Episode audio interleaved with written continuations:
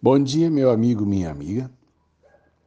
É, eu fiz biologia, né, como curso superior na minha vida e foi um curso muito bonito.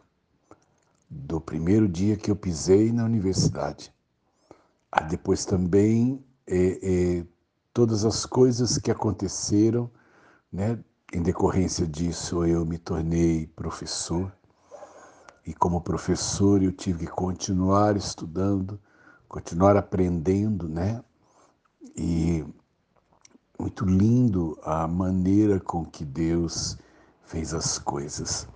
É, eu sou um criacionista por excelência, porque eu não consigo crer que algo da dimensão que, e complexidade que é a vida possa ter sido uma mera obra do acaso.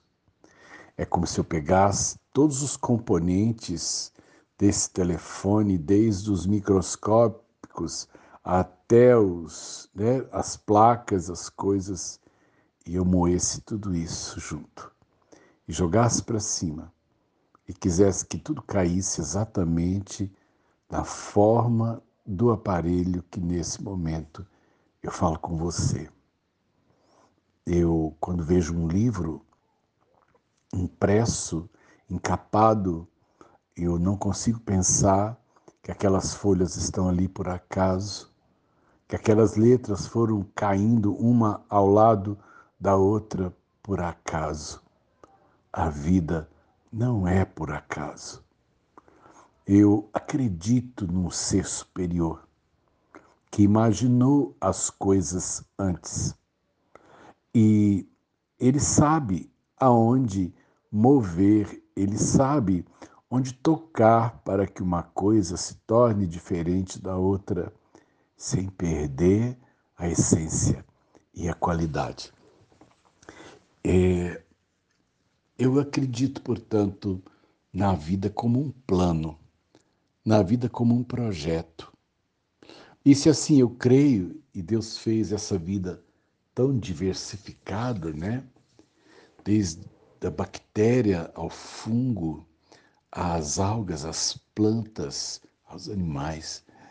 É, tudo está no planeta Terra de uma forma é, em que uma coisa tem a ver com a outra. É, eles falam muito que a Amazônia é o pulmão do mundo, né? Eu já ouvi isso muitas vezes. Mas o grande pulmão que tira o gás carbônico da atmosfera e devolve o oxigênio são seres minúsculos chamados algas que vivem nos cinco primeiros centímetros da água. Assim, portanto, é, eu olho para beleza da vida, para a complexidade da vida e não consigo pensar que essa vida não teve um propósito. Da mesma forma como alguém ajuntou as letras numa sequência e fez um texto, criou um livro. Esse livro foi impresso, editado, portanto, e distribuído porque ele tem uma razão. Nada no universo é sem propósito. Nada é por acaso. Assim, portanto, cada um de nós é uma obra que tem um propósito.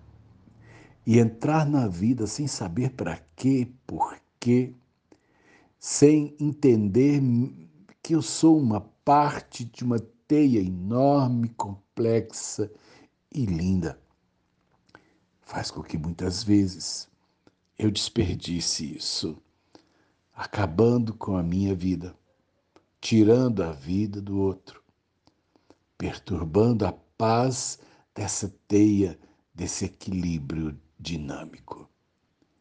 Eu louvo a Deus por ter a oportunidade da vida. E neste momento, nesse, começo de manhã, em que nós já estamos aqui perto, né, praticamente da metade do mês de julho. eu quero te dizer que a vida passa. Esse projeto passa. Passa às vezes tão rápido quanto um fogo de artifício que a gente acende num bolinho de aniversário. Pergunte para Deus o que você veio fazer na vida. Procure saber se você está no lugar certo, fazendo a coisa certa, para que o grande plano de Deus, no final de tudo, seja concretizado. Não desperdice a vida.